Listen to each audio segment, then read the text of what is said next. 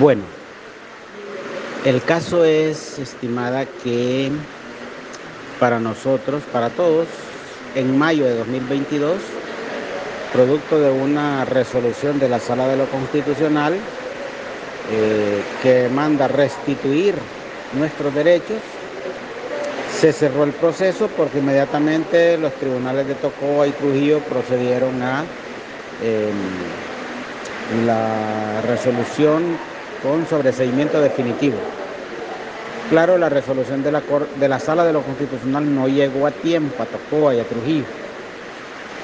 Entonces, ahora está el Ministerio Público reabriendo el proceso. Al menos eso intenta.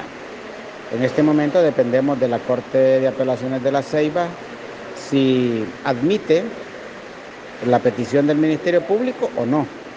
En caso de no admitirla, seguimos tranquilos, pues, sin proceso judicial. Pero si la admite, significa que vamos a reiniciar el proceso en el Tribunal Natural competente en Tocoa y comenzando desde el inicio, es decir, una repetición de todo el proceso. Y ese proceso estuvo marcado en 2019, 20, 21, 22 por eh, acusaciones que nos hizo el Ministerio Público por esos delitos que ya le, te mencioné.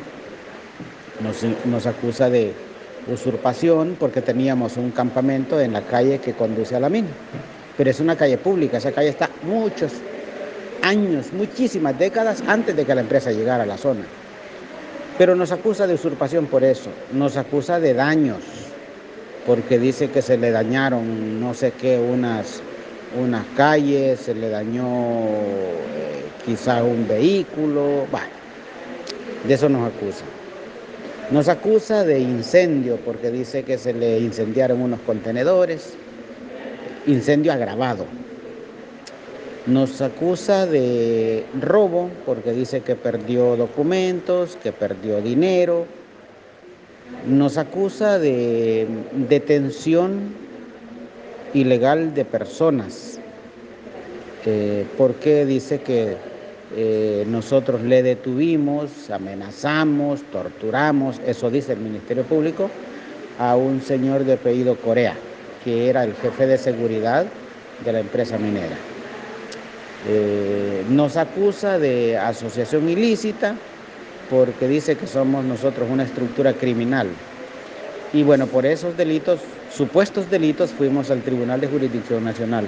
En este momento lo que busca el Ministerio Público es reabrir el proceso porque lo que necesita es frenar la protesta, la oposición y la lucha que le, estamos eh, librando desde los territorios.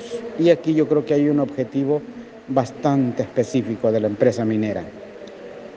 Cabe recordar y reiterar que no es voluntad propia del Ministerio Público reabrir esto. Detrás del Ministerio Público está la empresa minera presionando para que esto se lleve a cabo. Y el objetivo de la empresa es neutralizar a Reinaldo Domínguez en Guapinol, a Orbin Hernández en el sector San Pedro, a Lionel George y a mí en Tocoa. Neutralizando a estas personas, la empresa siente que tiene más debilidad del movimiento para la lucha.